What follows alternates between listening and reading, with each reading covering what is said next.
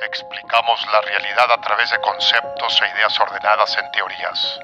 Y existe una teoría que une a personas con amor por el aprendizaje y curiosidad por lo desconocido. Una teoría que explora la cultura que conocemos y la ciencia que entendemos. La teoría. Del besito que te mandamos por escucharnos. Yo soy David. Y yo soy Karen. Y esto es La teoría del besito. El día de hoy hablaremos sobre amigos imaginarios. Si alguna vez tuviste uno, conoces a alguien que lo tuvo, o simplemente veías Mansión Foster para amigos imaginarios, vas a entender de qué estamos hablando. La división de hoy va a ser en tres. La primera es sobre nuestra experiencia personal con los amigos imaginarios. La segunda es sobre la interacción y la forma en la que hemos visto representada la relación de persona-amigo imaginario. Y la tercera es sobre la psicología de los amigos imaginarios. Y en lo personal, la razón por la que hago este episodio es porque quiero renovar el valor cultural que tiene Coco de Mansión Foster para amigos imaginarios. Yo creo que podemos de que darle una explicación con los temas que vamos a ir viendo poco a poco. primero, nuestra experiencia personal. Sí. ¿Tuvimos amigos imaginarios?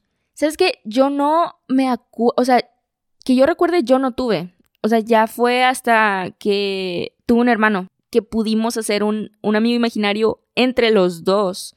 Y solo era cuando, o sea, solo existía ese amigo imaginario cuando viajábamos en una zona muy específica, que es un puente sobre un río para llegar a la casa de mi abuela.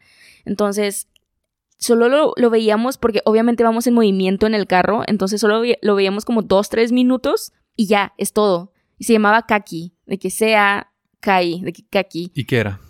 Era una especie de gato en traje como con seis brazos y traía un sombrero, pero no traía pantalón, o sea, nada más es el, lo que tiene el traje arriba de que la camisa formal y el, saco. Sí. Y, y, ya, es todo. Un saco con seis como orificios para... ¿Vivía en el puente? No, porque, o sea, la idea era que iba corriendo como, como cuando pones tus dedos en el cable y va el carro en movimiento y tú finges que tus dedos van moviéndose, o sea, va caminando junto con el cable y sobre el cable. E, es más o menos esa idea de que nada más iba corriendo y en un momento nada más desaparecía porque ya no estábamos dentro de su zona de existencia. Está interesante. Y lo del traje, traje con seis brazos. Sí. Ok. Suena como... ¿Y es un gato? Sí, es un gato. Ok, sí lo puedo visualizar. Y... Estaba guapo. me imagino. y... ¿Lo vieron más de, de, una vez después de un mes?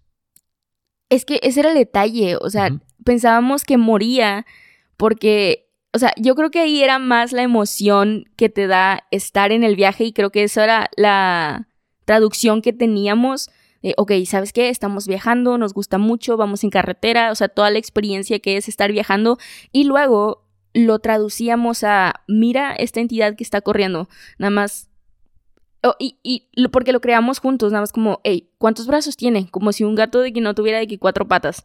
Y nada más le metimos dos más. Y luego como nosotros, no sé, íbamos vestidos en pijama, queríamos lo contrario. Entonces, no estaba vestido como nosotros, iba formal porque viajaba mucho. Entonces la idea o la historia, el trasfondo que le dimos es que viajaba muchísimo y de donde quiera que estuviera porque aparecía y desaparecía nada más como súper rápido. Este, y donde él quería, porque era hombre. Cuando nosotros cruzábamos, donde quiera que estuviera en el planeta viajando, nada más aparecía ahí con nosotros y ya. Eso es todo. Ese es un personaje, ok, tú dime si algo no te suena verdadero. Ok. Un personaje ficticio, Sí. Que ustedes trataban como si fuera real. Claro, sí, porque lo saludábamos. Sí, y vivió o existió en su imaginación por más de un mes.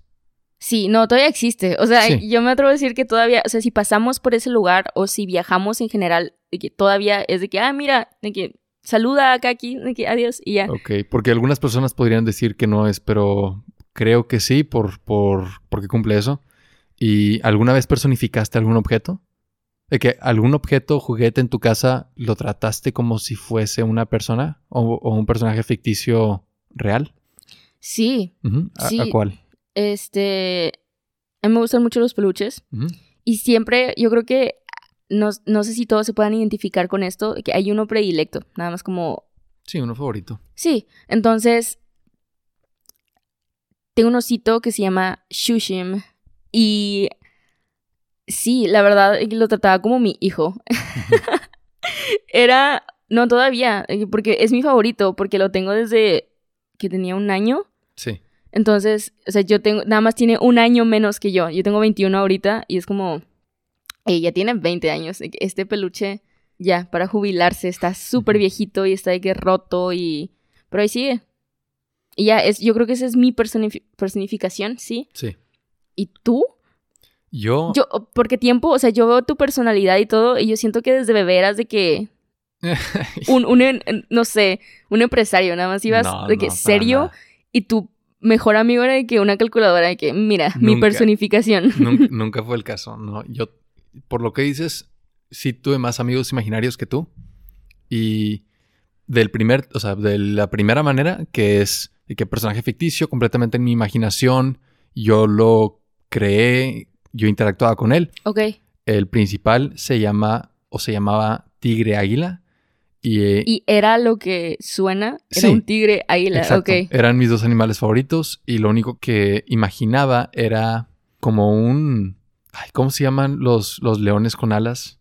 No me acuerdo cómo se llaman esas criaturas ficticias. Sí, mitología, no sé, no me acuerdo, espera. Era eso, en lugar de un león, un tigre, y las alas eran de águila, y la cabeza era de un águila calva.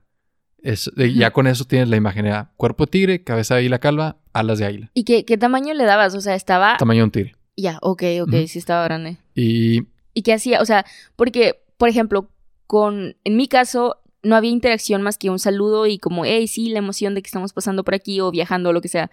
Pero yo no he conocido, que al menos mi hermano y yo no tuvimos algún amigo imaginario con el que interactuábamos real. Bueno, creo que sí, a él sí, la personificación, porque me acuerdo que sentábamos en la mesa a los peluches de que no, no les servíamos comida ni nada, pero nada más como, hey, estás ocupando un espacio, porque pues somos cuatro y en la mesa sobraban sillas y pues no afectaba a nadie, pero sí creo que hay casos, no digo que esté afectando a los demás, pero sí hay casos en los que, hey, sírvele de comer a mi amigo imaginario.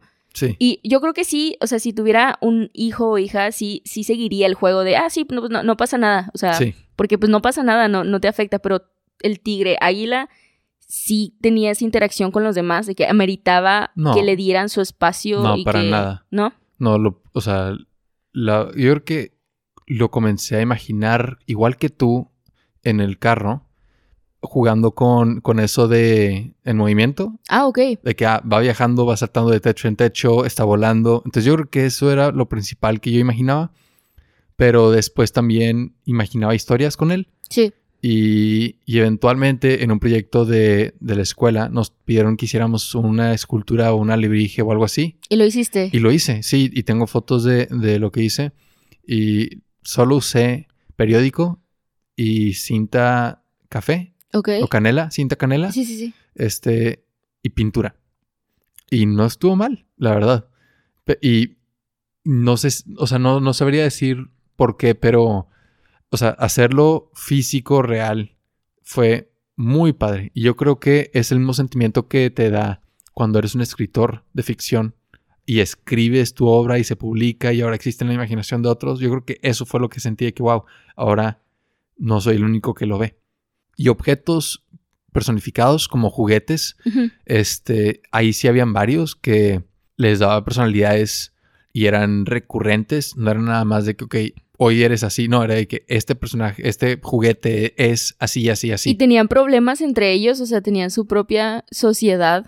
No que recuerde problemas, pero sí como, este, amistades. De que entre los juguetes había unos que se llevaban más que otros, unos que, este, podían jugar juntos, otros que no, etcétera.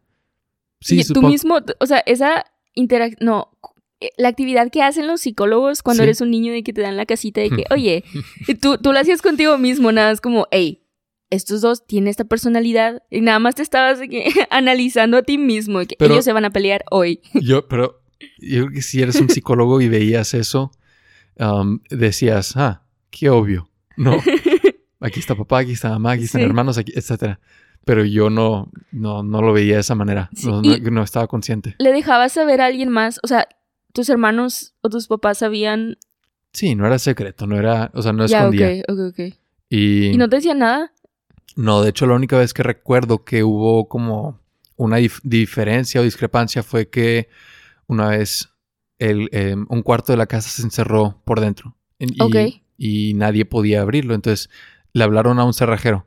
Y en lo que Ujú. llegaba yo insistí en que si metía a un juguete de Mega Man, que era mi favorito, Ay, y e- no. era mi... Lo iba a abrir era- él. Exacto. No. Yo lo pegué con cinta a- al palo de una escoba, me, lo metí por la ventana, de que no podía nomás aventarlo, lo metí y lo acerqué a la puerta del otro lado y yo estaba de que, por favor, solamente de que levántate y abre la puerta, ¿sabes?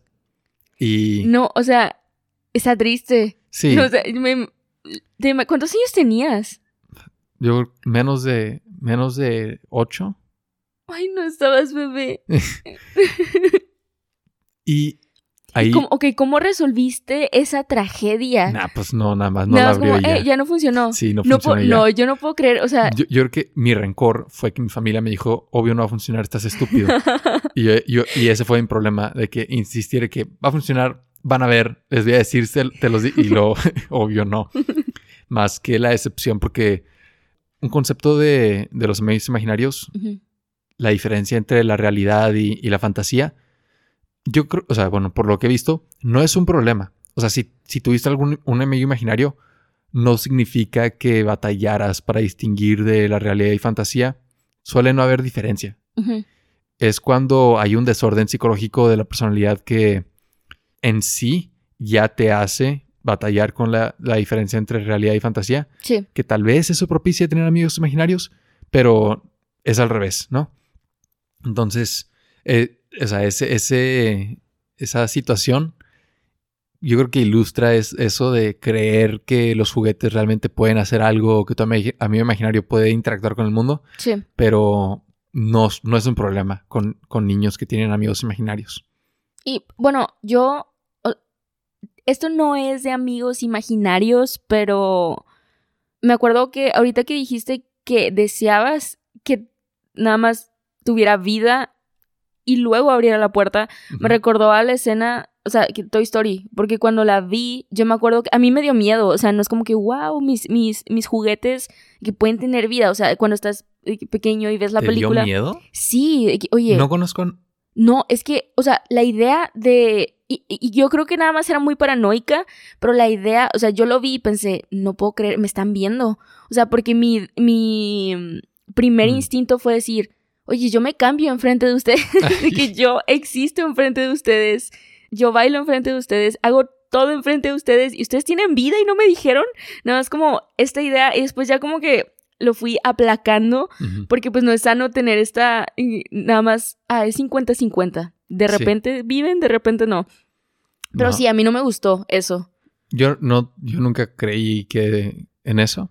Y Pero ni siquiera, o sea, porque no, no, no, ni duda. de que la posibilidad, o sea, como entre cerrar los ojos y pensar, hmm, ¿y si sí? Mm, No, pero no como miedo, como ojalá, ese que ojalá fuera real.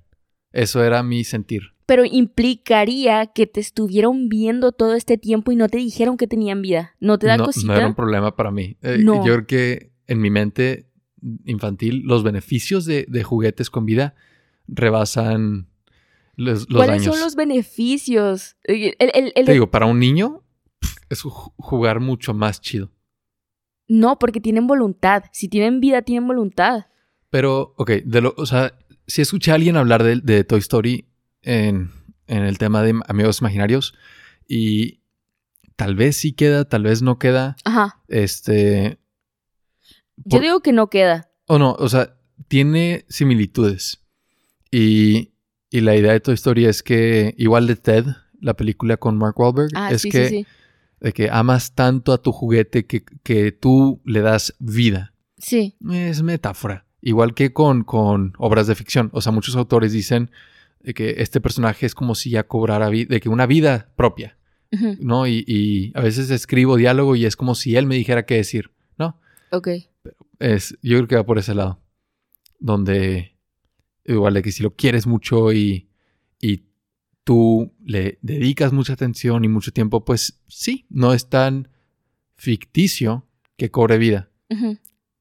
Pero sí que cuando no estás viendo tiene una vida propia, ¿no? No, pero, o sea, yo creo que eso nada más era paranoia, pero yo creo que es normal, como decías, que nada más es saludable que tengan esta interacción con la realidad en la que, hey, también puedes, nada más incentiva creatividad. Sí. Que, hey, estás viendo que, no sé, tu sala o tu casa es de cierta forma y nada más le agregas algo más para que no esté aburrido, para que no sea monótono. Entonces sí creo que es normal, pero. No, y eso sí, perdón por interrumpir, pero No, eso no, sí sí, tiene una este, relación verdadera. Es más común tener amigos imaginarios si eres el primogénito o hijo único.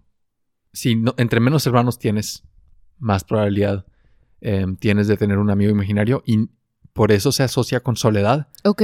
pero no necesariamente es el caso. Es, es- la relación verdadera es con tiempo libre porque también existe una relación con ver televisión. De que entre menos televisión ves, más probabilidad de tener un amigo imaginario. No es mi caso porque yo veía demasiada televisión de chiquito Sí. y aún así tenía amigos imaginarios. Pero, pero sí, esas relaciones existen o es lo que se ha observado. Y por eso, como dijiste, de no hacerlo monótono, porque entre menos hermanos tienes o amigos tienes en, en tu casa, ¿no? Ujú. Que es donde pasas la mayoría del tiempo de tu infancia, pues más espacio libre tienes para la imaginación y para Sí. imaginar estas relaciones interpersonales. Algo que me, perdón, algo que me llama la atención es como, o sea, yo me acuerdo que nunca quise, o sea, el, el amigo imaginario que tuve fue hasta que, o sea, conocí a mi hermano. Y cuando los dos podíamos interactuar y ya, porque pues nuestra diferencia de edad es de nueve años. Entonces, pues no es como que a mis nueve años podía interactuar con mi hermano recién nacido. Entonces ya cuando como que medio se equiparó la edad en la que los dos podíamos tener temas y, no sé, gustos en común más bien, pues ya es cuando pudimos eh, crear cosas juntos. Que, ah, eh, jugamos esto, X o Y, pero, o sea, yo creo que tal vez porque no me tocó vivirlo, pero está muy, no romantizado, pero está muy generalizada la idea de que solo puedes tener un amigo imaginario cuando es uno. Y no me refiero como si no pudieras tener más amigos imaginarios, sino la idea de que tiene que ser constante, el mismo. Y, y si no tienes la constancia de ese amigo imaginario, de esa misma eh, manifestación de creatividad, entonces no tienes uno.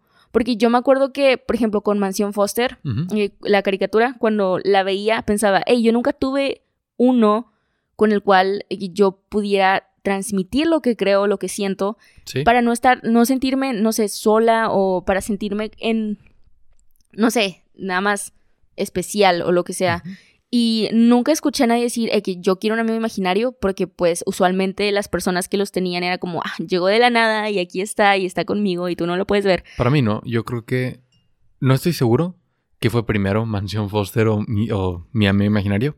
Yo creo que fue primero Mansión Foster. Yo creo que primero vi la, la caricatura y pensé lo mismo que tú de que, wow, eso se ve divertido, Sí. quiero intentarlo. Y luego nada más se pegó. Pero lo de los juguetes, pues sí, eso sí fue más, más viejo.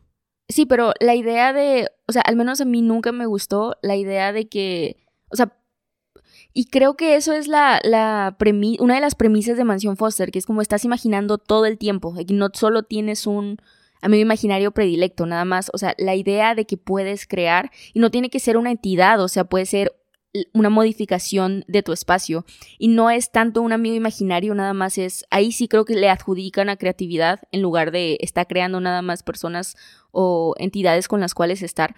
Pero yo también diría que eh, un, una especie, una subdivisión de los amigos imaginarios es la idea de que puedes modificar tu entorno. Como el típico juego de, hey, el piso es lava, de que nada más, y, pero el real, no el meme, de que los niños brincan entre la- los Los sillones sillones, las sillas, para no tocar el piso.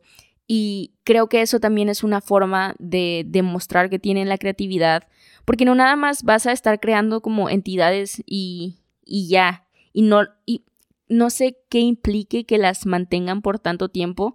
Yo creo que, o sea, yo sí me atrevo a pensar que es la forma en la que eh, el exterior, por ejemplo, sus papás o sus hermanos, en el caso de tenerlos, este, se escuchó en el caso de tener Ajá, papás. Sí, sí, sí. Pero bueno, no importa. Sí, sí, creo que se entiende.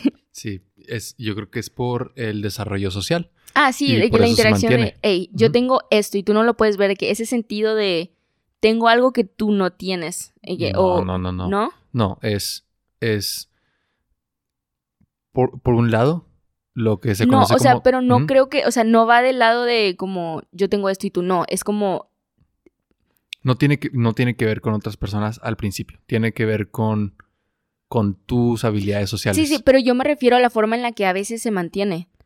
Sí, o sea, se mantiene.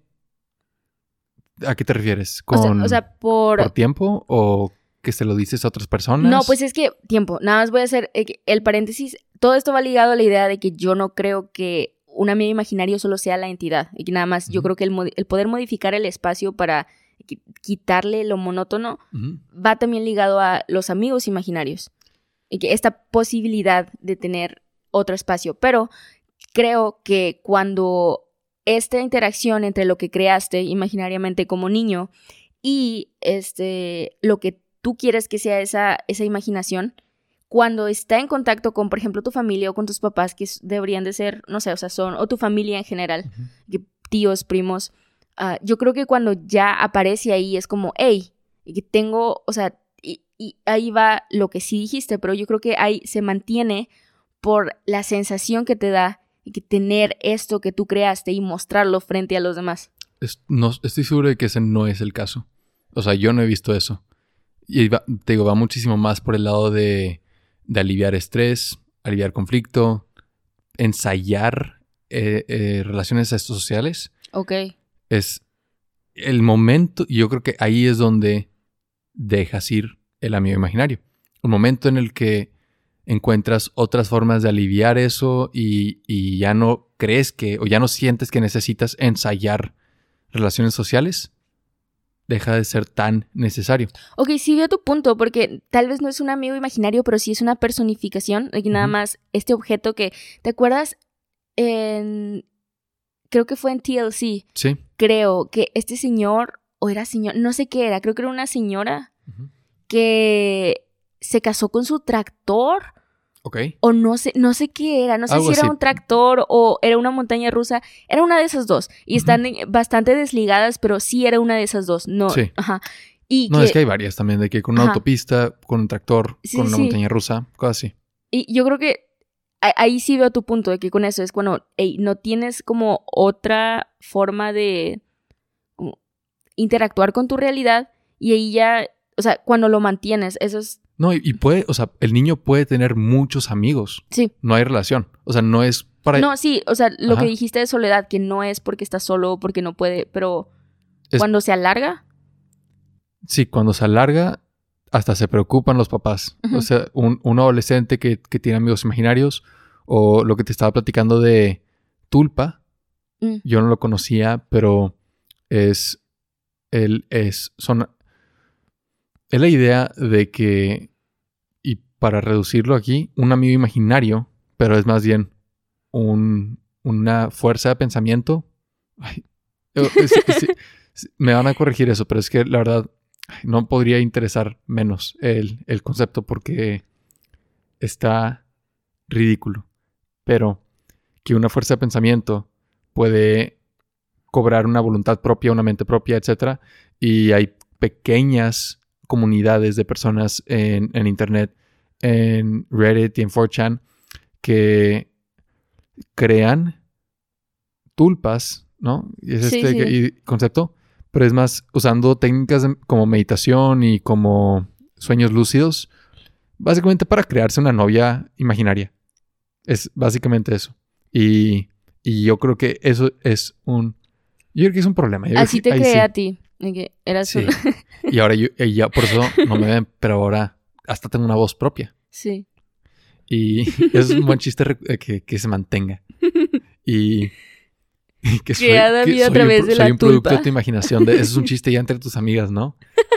Sí, porque tengo una de mis mejores amigas eh, que tiene un estilo de personalidad y tiene como un sistema de valores bastante similar al de David, que hay dos, tres cosas que sí, eh, que varían, pero el chiste era que en realidad David no existe, sino que es mi amiga disfrazada de hombre para acercarse a mí, que somos novios heterosexuales, nada más porque se disfraza de hombre y puede estar conmigo, pero... Pero es que ese no es el... O sea, es- no es la verdad. La verdad es que me imaginaste. Soy un producto de tu imaginación. Sí, Y, y cobré vida.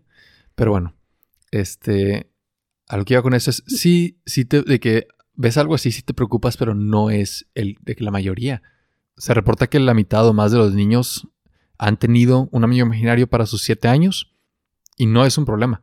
O sea, Y- si hay un problema es por otras causas. Ya sé que, que obviamente tienes la fuente de donde sacaste eso, pero me dio risa y se reportan como si estuviéramos en un noticiero. Sí. No, de que te hubiera llegado la noticia. Me informan. El reporte es que los niños suelen imaginar sí. noticias. Y la verdad, bueno, no sé, en... O sea, yo no recuerdo que muchas de mis amigas o amigos de que cuando estaba chiquita tuvieran un amigo imaginario y no es como que, hey, te presento al mío o quieres saber cómo es el mío.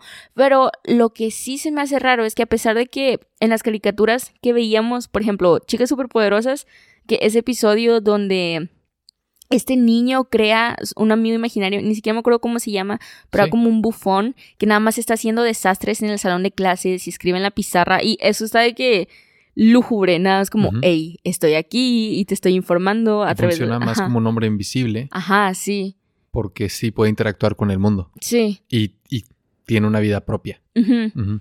Y que para nada más, no destruirlo, pero nada más para vencerlo, las chicas superpoderosas nada más inventan su propia superheroína imaginaria para que lo destruya. Lo destruya como si, Ajá. no para que lo, no sé, lo detenga, sí, para que lo Sí. detenga. Porque ellas no podían pelear contra él porque es imaginario, entonces, Ajá. en el mundo imaginario. Y a pesar de que era, bueno, es a lo que iba, a pesar de que era frecuente, no lo veía tanto. Y yo creo que, y, y es- es que creo que estoy muy aferrada en este episodio a la idea de que nada más creo que se generalizó y se, no se estigmatizó porque no creo que, o sea, no es malo, y no creo que se vea como algo malo. Yo creo que si, por ejemplo, lo que he visto y los pocos casos que he visto es como, ah, sí, nada más está imaginando, o sea, tiene Sí. mucha imaginación y nada más se le va a quitar porque eventualmente sus sueños se van a destruir y ya no va a tener imaginación, Mm. pero, o sea, no lo ven como algo que pueda dañar la existencia del niño en sí. Entonces, pero lo que se me hace raro es como si lo veíamos, nada más no lo aplicábamos No, no lo platicamos tanto. Yo creo que es a veces es algo privado y algunas personas no comparten. Nosotros queremos que ustedes nos compartan sus experiencias con amigos imaginarios, si los tuvieron, qué opinan sobre ellos. Y, y también díganos por qué tal vez no hablamos tanto de esto. Sí. Si es algo, te digo, como lo dejas en la infancia y, se- y lo, lo dejas atrás, lo olvidas, ya no, no hablas de eso. Pero es. Sí, es algo que veíamos mucho de, de chiquitos, como dices. O sea, Mansión Foster, toda la premisa es. Los niños tienen amigos imaginarios y no desaparecen cuando crecen. Entonces alguien más los tiene que adoptar. Sí. Y es un concepto muy padre y, y la serie está muy divertida. ¿Cuál era tu personaje favorito? Eduardo. Sí. Sí. Era bueno. Era, era, era súper bueno. Iba a decir buena persona, pero no nada más era un buen amigo imaginario. Era amable, era tierno, era. Iba a describir de que el hombre ideal, pero Eduardo. Pero Eduardo mostrándonos cómo ser buenos hombres. es que estaba bien bonito. No sé, a mí me gustaba mucho. ¿A ti? ¿Cuál era el tuyo? Mm, uno, así uno favorito. Sí. eh, me gustaba, me gustaba mucho el diseño de Eduardo. O sea, era, yo creo que era el diseño más padre de personaje. Sí. Y de personalidad creo que Wilt. Porque creo que era el más Neutro. neutro, Sí. maduro, eh, intermediario. O sea, es mane- o sea, hacía que todos estuvieran tranquilos. Sí. Y, y no que no, no, no, no jugó básquet. Nada más. Me gustaba mucho su personalidad. Hay un episodio donde se queda todo el episodio sosteniendo la puerta de un Ay, sí es supermercado, cierto, sí. porque la gente seguía pasando y pasando y pasando y no podía nada más dejar la puerta cerrarse enfrente de, de un grupo de personas. Y yo me identifiqué con eso cuando lo vi. Y, y dije, tal vez la meta sea ser como Eduardo, pero soy como Wilt. Oye, qué chistoso, porque a mí me gusta mucho que Eduardo diera abrazos. Sí. Y usualmente, por ejemplo, y aquí hay varias personas que me pueden contradecir porque en, en la carrera yo a mí me molestaba que fueran tan manifestadores de su amor. Y Ujú. que, por ejemplo, yo me acuerdo que llegaban y se saludaban, y de beso como normal, pero yo pensaba, oye, te acabo de conocer, y ¿cuál es, cuál es tu conflicto? ¿Por qué invades mi espacio personal? Y esta misma amiga que decía que se disfrazaba de David para ser mi novio, este, le gustan mucho los abrazos y siempre me daba y yo siempre la quitaba. Y ahorita obviamente la extraño porque pues nos hemos abrazado como en meses, pero lo que me gustaba de Eduardo, irónicamente, era que era muy afectuoso con las personas, los abrazaba y era, o sea, les dedicaba tiempo, o sea, todas estas cualidades que en determinado momento mucha gente diría, es que tú no eres así, me gustaban mucho de Eduardo. Entonces, eh, una de las cosas que más me gustaba era los abrazos, porque a mí me gusta mucho dar abrazos y ahorita obviamente más, pero pues no los podemos dar, pero sí, está chistoso. Y porque lo que dijiste que te identificaste, te sentías así, nada más como con la responsabilidad de, de cuidar a los demás, de, que, ser amable con los demás. Más o menos, sí. Ok. Es, veía eso y decía, así, yo soy así. Y después salió la película de Mansión Foster. Yo no la vi. No, bueno, la tenemos que ver. sí, la tenemos que ver. La verdad, o sea, no, entonces no voy a spoilear. No, está bien, no me molesta. No, sí te va a molestar. O sea, es, es... Si han visto la película, saben que se, em, se revelan las personas que imaginaron a los Oye, personajes. apenas te iba a decir eso, que nunca supe quién hizo a quién. Que, por pues ejemplo, ¿quién hizo a Eduardo? Ese es el chiste de la película. Ya, ok. No, la, tenemos que ver. yo asumí que ya la habías visto. No, no la, no la vi. ni siquiera sabía que había película. Te va a gustar mucho. Está muy padre. Y de eso se trata. Se trata de que. Bueno, no me acuerdo cuál es la trama. Ok. Pero. Se descubre. sí, de que te enseñan quiénes los imaginaron y la razón detrás de cada uno. Y la serie sí juega la idea de que ¿Y lloras? Fácil. Oh. Y, y te imaginas, o sea, que los personajes fueron imaginados para llenar carencias, para, para reflejar gustos, pasiones, situaciones, traumas, porque ese es el potencial de, de estudiar los amigos imaginarios. Sí. Es entender las ansiedades, los miedos, los, los gustos, las, las, metas, el pensamiento de los niños. ¿También sale quién hizo a Coco? Sí, todo. Está eso muy está padre. bien loco. O sea, en mi mente, nada más es un, un bebé. Porque cómo es que no, o sea, la capacidad de hablar, nada más, solo dice un mismo fonema, Coco. no, ok. ¿Qué piensas que es Coco? Yo pensé que ya sabías. Una gallina. ok. Es de que una gallina, no sé, su pico es rojo y tiene que zigzag como un cocodrilo. ¿Le ves alguna otra forma? Palma. Ok. ¿Alguna otra forma? No. Nah, tu mente va a explotar cuando ves la película. Pero bueno, después les decimos la reacción que, tuvo Karen. Y nada más no te spoilees, no lo busques. Ok, ok. Este. En fin, eso es. Así es como se manejan los amigos imaginarios en Mansión Foster. Pero hay otros ejemplos. En el cómic Calvin y Hobbes mm. es el lado del objeto personificado. Donde este Calvin sí tiene el peluche de un tigre. Sí. Y es cuando no hay adultos alrededor que él lo imagina como, con vida. Con vida, como un personaje real. Y cuando hay adultos, se ve el juguete. Eso también está muy padre. Y, y creo que es el ejemplo más popular y famoso de un objeto personificado. O sea, un amigo imaginario que, que nace de un juguete. Y de amigo imaginario, el de Inside Out, ah, el, amigo imaginario de Riley, que es este elefante con rayas y que es de color morado. ¿Cómo se llama? Eh, Bing Bong. Sí. Y tal vez esto sea controversial, pero... David no lloró. Sí, no, obvio no lloré con esa escena, pero no con esa, pero sí con otra de la película. Pero es que me cayó muy mal el personaje de Bing Bong, se me hizo bien molesto y y creo que una de mis partes favoritas, esto está controversial, pero una de mis partes favoritas de la película es cuando se quedó atrás porque no tuve que escuchar su canto. La verdad, está, es que está bien molesto. creo que puede haberse imaginado algo más chido. Es que yo creo que lo estás viendo mal porque, mira, o sea, no es tanto, porque a mí tampoco me gustó el personaje. O sea, no, no creo que tenga nada especial. No me gustó ni el doblaje ni la voz original. Nada más, el personaje no me gustó. Sin embargo, la conexión que tiene en función de Riley y cómo se sacrifica, ¿sabes? Este lado de creatividad se sacrifica por la felicidad de Riley. Eso está está súper fuerte. Eh, es dejar atrás. No, sí, o sea, lo dices como si fuera algo normal, o sea, como si fuera, o sea, sí es normal, pero lo dices como si fuera algo como sin valor. No, tiene valor, nada más, no se me hizo trágico. Y luego, o sea, porque tú lo haces inconscientemente cuando creces, pero que lo hayan podido representar, yo creo que ah, por eso a mí me, a mí me hizo llorar bastante. No, sí entiendo. O sea, Toy Story 3 lo hace, lo mismo es dejar atrás. No, porque es mejor. Y la diferencia para mí es que en Toy Story los personajes son agradables, te caen bien. Aquí este, es ese típico chiste de anime donde meten un personaje un episodio a mitad de la serie y lo matan al final del episodio y fingen que es toda una tragedia. Y es como.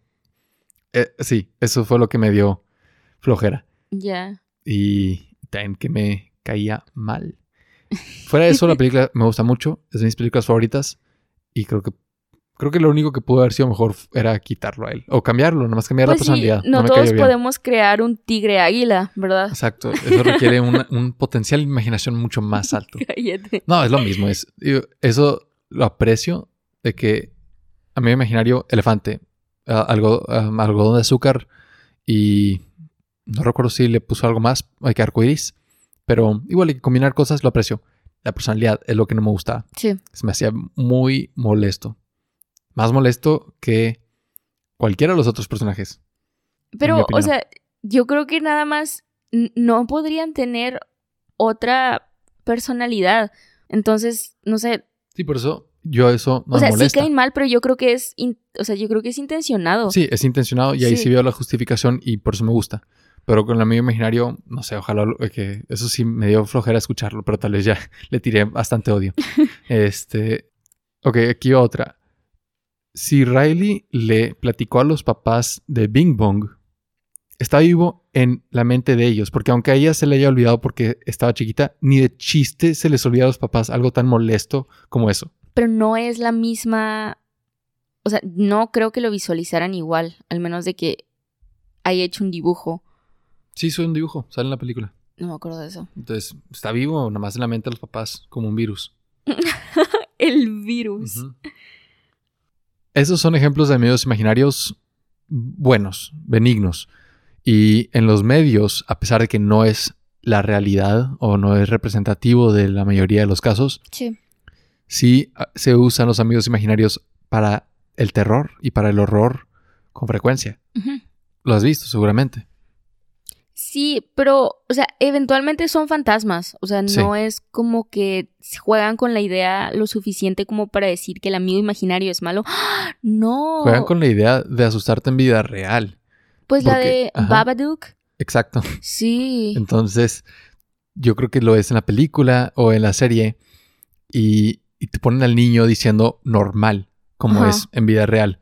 Hey, sabes, tengo este amigo imaginario, dice esto, hace esto, lo que sea y hasta el amigo imaginario hace cosas y el niño pues dice, hey, es él, y le echan la culpa al niño. Y yo creo que hacen todo eso para que cuando en vida real tu hijo te diga, tengo un amigo imaginario, se llama así, así, así, le gusta esto y esto, y algo está raro, le dudes y te dé miedo. No sé qué día vi un TikTok de eh, un papá que subió que el, los dibujos de su hija y y eso es otra cosa, porque pues también ese tipo de género juega con la forma en la que los niños nada más dibujan todo lo que ven y se supone que, o sea, ya ves que a veces ponen nada más como otros monitos y como que tú como padre esperas, o audiencia también, esperas que el niño dibuje solo a su familia. Es como, no, o sea... Y lo dibujan de que un señor bien alto y oscuro eh, al lado. ¿Te acuerdas de los dibujos? Bueno, un niño con el que, que trabajamos en una librería infantil y un niño hacía estos dibujos de personas, de sus amigos imaginarios, loquísimo, de película de miedo. Era de que bien largos, bien cuadrados, con cara de que, lo, o sea, de miedo. Es cierto. Y luego de que les lo hablaba como película de miedo, era de que, y era un niño de cuatro años, diciendo de que él se llama así, le gusta hacer esto, hace esto, lo veo No me acordaba de eso, si lo desbloqueaste. Jamás, jamás había visto eso en vida real. Y cuando, cuando vi los dibujos del niño dije, wow, no es, no es broma, así. Sí me acuerdo, porque los pusimos a hacer una actividad y me acuerdo que te dije, oye, ven, mira esto. Esto preocupa. Sí. Y, y es como ese, el, el formato de TikTok en donde ponen mi niña o mi hija, ¿cómo, cómo dice que es bien bonita, pero te puede matar? Ah, sí. ¿Cómo, cómo dice? ¿Sí es así? Hay muy poca probabilidad Ah, sí. de que tu hijo te pueda matar, pero... Y nada más. Pero existe. Porque y pone Sí. al niño que con una cara pensando lo que sea, pero se ve. Serio. Psicópata. sí. Y, y yo creo que hay, hay películas que. Juegan de- con eso. que juegan con eso. Sí, sí, hay, sí es buen material. Pero también, pues, corre el riesgo de. de. Como taladrar estigma y, y ideas que son falsas, que ya tenemos. De que esa idea de que tener un amigo imaginario no es sano, significa que se siente solo, significa que, que no tiene amigos o que Puede tiene... inhibirse socialmente en Exacto. su crecimiento. Sí, y, y no es, no debería ser el caso. Podemos ir, podemos ir hablando de, de la psicología, o sea, lo que sí es. Conocido sobre amigos imaginarios y por qué los niños um, los crean y para Sí. qué les sirven, ¿no? Algo que a mí se me hace raro y no sé qué piensas tú es de dónde vienen. No he visto información al respecto y al mismo tiempo no creo que jamás vaya a haber porque de- ¿cómo, cómo podrías registrar eso si los niños no lo comparten y si no se le da la atención a la infancia que no recibió hasta el siglo XX? Con el de dónde vienen te refieres a cuáles fueron las cosas de su vida que inspiraron cada segmento del amigo imaginario No, o desde dónde lo cre Ya, ok, ok. quién tuvo el primer amigo imaginario, cuáles son este como ancestros de esta idea, porque hablar solo tiene ciertas similitudes que puedes decir, ah, de ahí viene. Ajá. Entonces tal vez digas, primero fue el lenguaje, después fue teoría de la mente, o primero fue la empatía, después fue eh, inteligencia emocional, después fue amigos imaginarios, ¿no? De que cómo dio lugar o qué dio lugar a, a su existencia.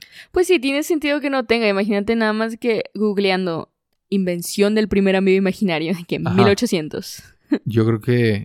Yo creo que faltan teorías para explicar el origen de los amigos imaginarios. Y no creo que haya forma de estudiarlo. O de investigarlo. Yo creo que es algo que además vamos a tener que asumir. Ah, bueno. Apareció. Hmm. Y bueno, ya habiendo dicho eso, sí, sí podemos entender la psicología de los amigos imaginarios actualmente. Y tú, ¿qué, qué puedes decirnos de la psicología de los amigos imaginarios? O sea, por, ¿para qué crees que existen? Yo creo que, y, y yéndome más al lenguaje, o sea, incluso de adulta, y voy a ponerme a mí, voy a ponerme a mí como ejemplo, bata- a veces batallamos para decir las cosas que tenemos que decir, ya sea por culpa, por miedo, por resentimiento, por cualquier emoción, incluso por em- felicidad, o sea, no es nada más ligado a cosas negativas. Y a veces es más fácil, por ejemplo, yo lo vivo con David, eh, muchas veces no termino las oraciones que empiezo y nada más dejo para que él entienda qué estoy diciendo. Me da miedo a veces que la gente piense que corto a Karen a mitad de la oración cuando estoy editando. Pero es que a veces Nada más no termino. la dejas incompleta, sí. Y, o sea, según yo entiendes. Sí, sí se entiende. pero se escucha. O sea, es, es el problema entra cuando edito. Sí. Y digo, no, la gente va a pensar que recorté la oración aquí. Sí, no, pero Sí. no termino. Y no es solo con David, o sea, mis amigos cercanos, igual, yo no termino la oración y a veces nada más trueno los dedos como señora que le pide lo que sea a la hija, de que, eh, pásame el de este. ¿Y qué es el de este? Lo que sea. Yo nada más ni siquiera articulo cualquier tipo de palabra que sea un sinónimo para lo que yo estoy queriendo decir. Nada más lo corto y lo miro a la persona con la que estoy hablando, hey, ¿me entendiste, verdad? Y ya, es todo. Entonces creo que el poder transmitir lo que tienes que decir a través de alguien más que tú mismo creaste, que tiene las características que quieres o que no quieres de, de las cosas de tu entorno que has arraigado o que te gustaría tener y tal vez no las has arraigado.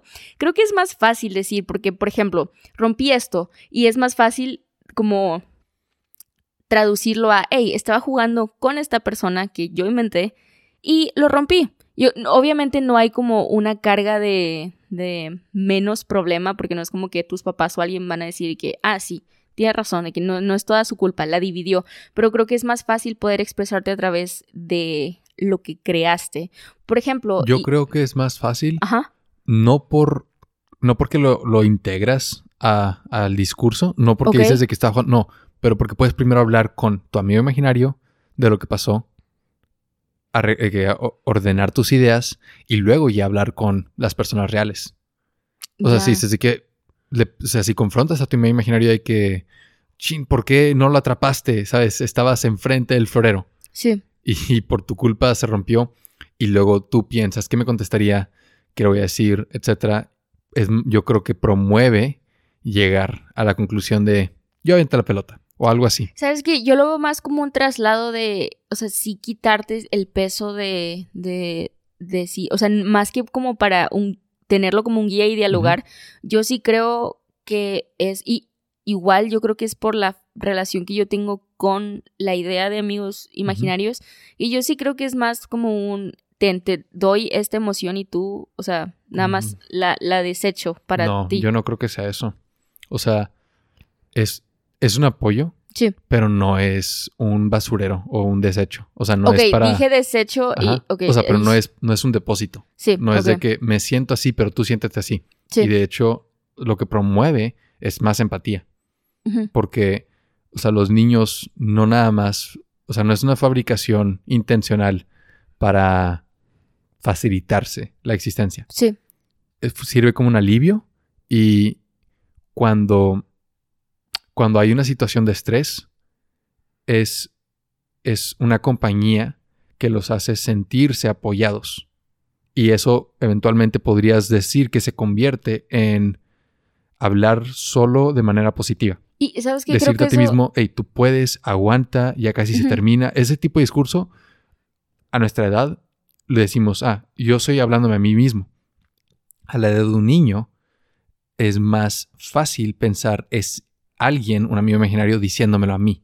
Entonces, que el amigo imaginario te diga, hey, tienes que decirle a tus papás lo que pasó, o tienes que ir a la escuela, o tienes que decir la verdad, es más fácil. Sabes que yo creo que ese tipo, o sea, el apoyo que estás mencionando, yo lo veo más factible. O sea, por eso lo, lo, yo, yo sí los divido bastante. Eh, Por ejemplo, en la personificación creo que te da más ese apoyo porque es tangible.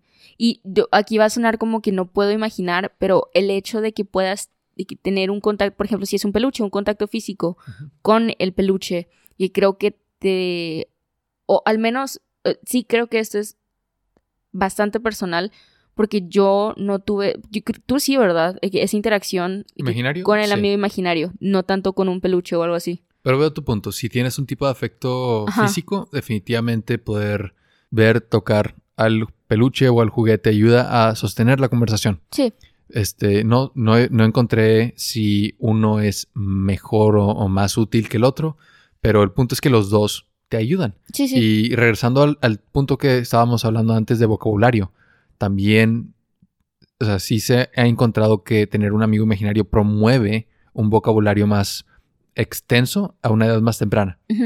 Sí, sí ayuda a estar eh, que tener, tener una conversación prácticamente contigo mismo a una edad temprana. Promueve tener, eh, eh, la extensión del vocabulario y también, esto ya lo mencioné, pero voy a explicarlo. Lo de la teoría de mente es, la, es el entendimiento de que otras personas tienen sus propias mentes. ¿Sí? ¿Cómo? O sea, a una edad muy temprana, estamos hablando los primeros cuatro años de vida, un niño no... Es posible que un niño no haya integrado la idea de que otras personas tienen su mente, su perspectiva, su punto de vista. Porque solo han experimentado el, video- el mundo desde su punto de vista. Es posible que no hayan integrado eso. Y después de, o sea, alrededor de los cuatro años, es cuando ya se empieza a formar este concepto de que si esta persona se sale de una habitación y pasa algo y regresa, él no va a tener conciencia de qué pasó porque yo sí la tengo. Sí. No, eso no tiene sentido. Él tiene su propia mente y no experimentó lo que pasó cuando no estuvo aquí. Y tener un amigo imaginario favorece ese entendimiento. O sea, le aplicas a él ese entendimiento. Dices, es, es más fácil o factible que pienses, ok, pasó esto, pero mi amigo imaginario no estuvo ahí, entonces se lo tengo que contar. Y luego a través de contar un relato a tu amigo imaginario es más fácil que aprendas tú a, estructurar narrativamente porque los niños no saben contar historias. Hay un chiste de Tom Segura donde habla sobre esto y, yo creo que lo dice exactamente como es. ¿Alguna vez has escuchado una historia de un niño chiquito? De que genuinamente un niño chiquito que te siente y te dice que te tengo que contar esto. ¿No? Sí. Y es nada más la peor narrativa que podrías escuchar. Es lo peor. Es estaba aquí y luego eh, meto este personaje y luego esto es importante y te dicen algo que no tiene nada que ver. Y luego pasó esto y sí. Y es, ¿ya? ¿Esa es la historia? sí.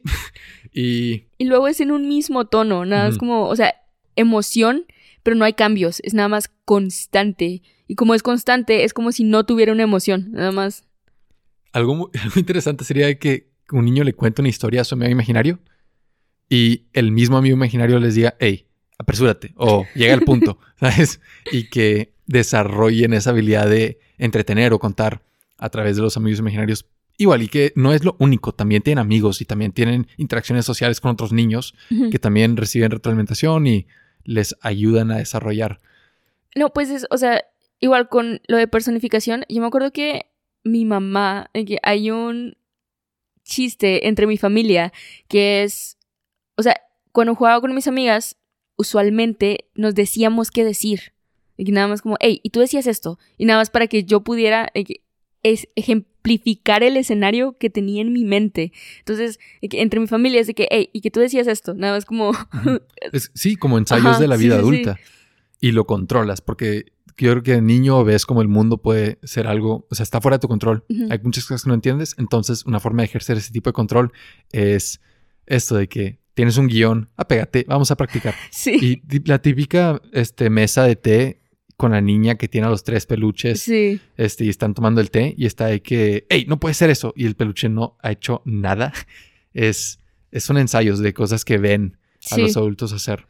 O, o como, como agarrar un peluche y sostenerlo en tus brazos como si fuera tu hijo y tratarlo como un hijo. No, pues, ¿para qué me voy tan lejos? Los juguetes de bebés donde el, el ¿cómo se dice? El uso recomendado es juega a ser madre. Te imaginas a tu bebé y, y ensayas una vida adulta, pero bajo control. Entonces, si alguna vez tuviste un amigo imaginario o tienes hijos que tienen un amigo imaginario, no es un problema y no es razón para preocuparse, es completamente normal y es hasta saludable. Ejerce una creatividad sana, es un ensayo de la vida adulta y promueve habilidades sociales. Entonces, es una experiencia positiva. ¿Últimos pensamientos del tema? Sí, o sea, ¿tú crees que un adulto debería de ser su amigo imaginario? Es interesante pensar, ok, si tener un amigo imaginario en la infancia tiene todos tus beneficios, bla, bla, bla. ¿Por qué no hago uno ahorita? Ajá, sí. Y yo creo que... Digo, yo te hice a ti. Sí, ¿verdad? Pues sí. Pero es que yo soy una tulpa. O sea, yo ejerzo, o sea, yo sí estoy en el mundo real. Nada más nací de tu imaginación. Como tenía del, del, cráneo de, de, Zeus. sí. Pero, este, yo creo que no, o sea, es extra porque podemos hablar solos. ¿Tú hablas sola? Sí, pero usualmente es en presión. Y tengo, tengo que hacer este trabajo y estoy nada más hablándome. Ey, no mm. hagas esto, escribe esto. Entonces, yo voz alta. Ajá, sí. no, no es como que mantengo un diálogo conmigo. Sí. Lo que sí es, y, y, y esto sí he leído, o sea, obviamente es, es normal como inventar escenarios. Sí. Y nada más esta persona puede responder así. Yo puedo decir esto. Sí. Y nada más, ajá. Y eh, yo creo que todos, el típico, estoy en un concierto en el baño, nada más de que mientras estoy bañándome. Ah, sí, sí, cantar, cantar, ok. Pero no, no me puedo imaginar igual. Yo digo, ¿para qué necesitarías un amigo imaginario a tu edad? Si, o sea, que, que no es espontáneo o, o involuntario, cuando ya tienes hablar sola. Sí. O sea, si, si estás bajo una situación de estrés que te pone bajo presión, tú ya, naturalmente, hablas sola. Y ah, ah, eso me imagino que sirve para aliviar ese estrés y para ayudarte a hacer lo que tienes que hacer. Sí. Creo que sobra personificarlo. Mm. Más cuando ya vives una vida adulta, se supone que ya te has integrado al mundo adulto. y ya, ya entiendes cómo funciona la vida. Siento que tú le estás otorgando el valor de, de o sea, la función que tiene en edad temprana el amigo imaginario. Yo creo que, por ejemplo, un escritor, un, un director, o sea, alguien que está creando una historia necesita tener incentivos de creatividad. O sea, yo creo que sí beneficia. Yo no creo que en, en edad que, que se puede considerar adulta y con comportamientos de- de esa edad, de ese rango de edad, no creo que estés buscando, o sea, no digo que esté mal en caso de que lo tengas, pero no creo que estés buscando un guía. Yo creo que estás buscando creatividad, porque yo en determinado momento llegué a escribir y para poder crear al personaje, desde su personalidad hasta su historia, lo que haces es nada más verlo. O sea, si yo Ujú. mido de que unos 50, ¿dónde va a quedar este personaje Sí. en el marco de mi puerta? ¿Dónde va a estar? O sea, ¿cómo se va a, a dormir? ¿Cómo se va a sentar? ¿Qué va a hacer cuando come? ¿Cuáles son sus mañas? Entonces creo que tal vez no lo, per- tal vez no lo creaba para que interactuara conmigo, pero sí para que interactuara en, el, el- en la historia que tenía. En- Veo tu punto y por el lado de crear personajes ficticios, entonces sí es diferente al propósito que dan los niños y Sí. es algo muchísimo más común. Y me recordaste la película que en inglés se llama Inkheart y aquí en México se llama El libro mágico y creo que en Latinoamérica, el resto de Latinoamérica, se llama Corazón de tinta. Ah, sí. Y ¿El libro mágico se llama en España? Sí, sí, tengo que hacer. No, en México. ¿En Sí, sí, México? tuve que hacer la aclaración de que en México le pusieron así porque parecer es el único lugar donde la regaron ¿Qué onda? Como si fuéramos España. otra vez. Pero bueno, ahora, ahora nos cayó. Se nos cayó el tintero a nosotros. Sí, porque yo también la conocía como Corazón de Tinta. Sí, Ajá, sí, está fácil. Pero es cierto. es donde el, prota- o sea, donde el protagonista, Escribe y se hace realidad. cuando lee en voz alta te- textos narrativos, los personajes cobran vida, se hacen real, reales. Y igual puedes decir, es, un, es una forma de embellecer lo que los autores de ficción hacen todo el tiempo. O sea, los personajes cobran vida cuando el lector los conoce. Sí, Y como Bing Bong es, aunque desaparezca de la mente del autor, ahora existe en tu mente. sí. Y de ese, eh, por ese lado, ya es algo más que solo lo que se imaginó el, el escritor en un principio. Entonces sí, sí creo que crear amigos imaginarios con ese propósito de crear ficciones es sano y, y hasta divertido. A mí me gusta mucho, o sea, entonces yo también lo he hecho y, y es padre. Entonces yo creo que de adulto podrías ver lo, lo- lo que estoy viendo ahorita es separas las dos funciones opcionalmente. O sea, por un lado tienes hablar solo, que cumple esa función de aliviar estrés y, y or- ordenar tus ideas y, y fomentar este diálogo cuando no hay personas alrededor en tu tiempo libre, en tu tiempo, este, como espaciado, que antes de dormir, en tu mañana. Sí. O sea, lugares donde normalmente no hay otra persona con la que puedas hablar. Este, Tiempo, yo creo que una, o sea, yo no lo he podido hacer, pero me lo han recomendado de que en, o sea, afirmaciones frente al espejo, a mí Sí. se me hace bien difícil. O sea, sí, yo, yo, no hago afirmaciones frente al espejo. No, no, o sea, no Ajá. como, ey, no, o sea, nada más como verte. O sea, yo creo que me veo en el espejo. forzado. Yo, yo no puedo. O sea, si no me estoy como. O sea, tengo que estar como maquillándome o algo para verme. Si no, no estaría que frente al espejo. Pero yo creo que es similar, no sé. no, definitivamente. Sí. Y te digo, yo no, a mí yo sentiría forzado a hablar frente al espejo, pero yo hablo solo, definitivamente, no, no en público. Y Pero ¿no viste el video de Wheezy Waiter donde ¿Cuál? él lo hace durante, no sé si una semana o un mes? ¿qué hace? O sea, no como que Ah, da de- afirmaciones. No, no lo vi. No, pero es él como hablándose, Ujú. pero viéndose Ah, en el Wheezy espejo. Waiter, ok. Sí. No sé por qué. Sí, sí, sí. Wheezy Waiter es un youtuber y lo hace y dijo que sí lo sintió como en- un, un empujón de entusiasmo cada mañana. Sí. Ya, no sé por qué apareció en mi mente Weezer, No. la banda. Y yo Mm. dije, un video musical que no haya visto, pero No, no, no. No, visto. Waiter. Sí, el sí, sí, youtuber. sí, sí. Hablar solo y es ese este entusiasmo positivo cada mañana, definitivamente es algo real y puede servirte. A mí me da flojera. Y te digo, porque yo ya, yo ya hablo solo y yo ya me motivo solo. Y para mí puede ser mental. Sí. Entonces, estaba, diciendo esa idea de que, ok, lo separamos y opcionalmente puedes hacer eso, tal vez no lo sientas necesario o no estás acostumbrado a hacerlo. Y por otro, puedes crear personajes ficticios con el fin de crear, o sea, escribir ficción. Sí.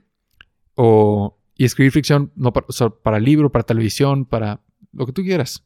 Y sí, eso es, ahora que lo dices, veo eso como las formas de crear amigos imaginarios en la vida adulta. Tienes razón. Está interesante. Entonces, es sano, ¿sabes? Y, la, imagen que tenemos de, de que crear amigos imaginarios es para locos no podría estar más lejos de la realidad. Pero sí funciona. O sea, mi amigo imaginario es David. Y sí quiero hacer un paréntesis aquí. ¿Te acuerdas que te dije que mi, que mi personaje favorito de Mansión Foster era Eduardo? Sí. Sin embargo, no significa que yo, eh, que me visualizara como Eduardo, como que quisiera ser él. Sí creo que yo era Coco. Que al inicio hablé de él y, o sea, me gusta... De ella. Ella, perdón, sí. Sí.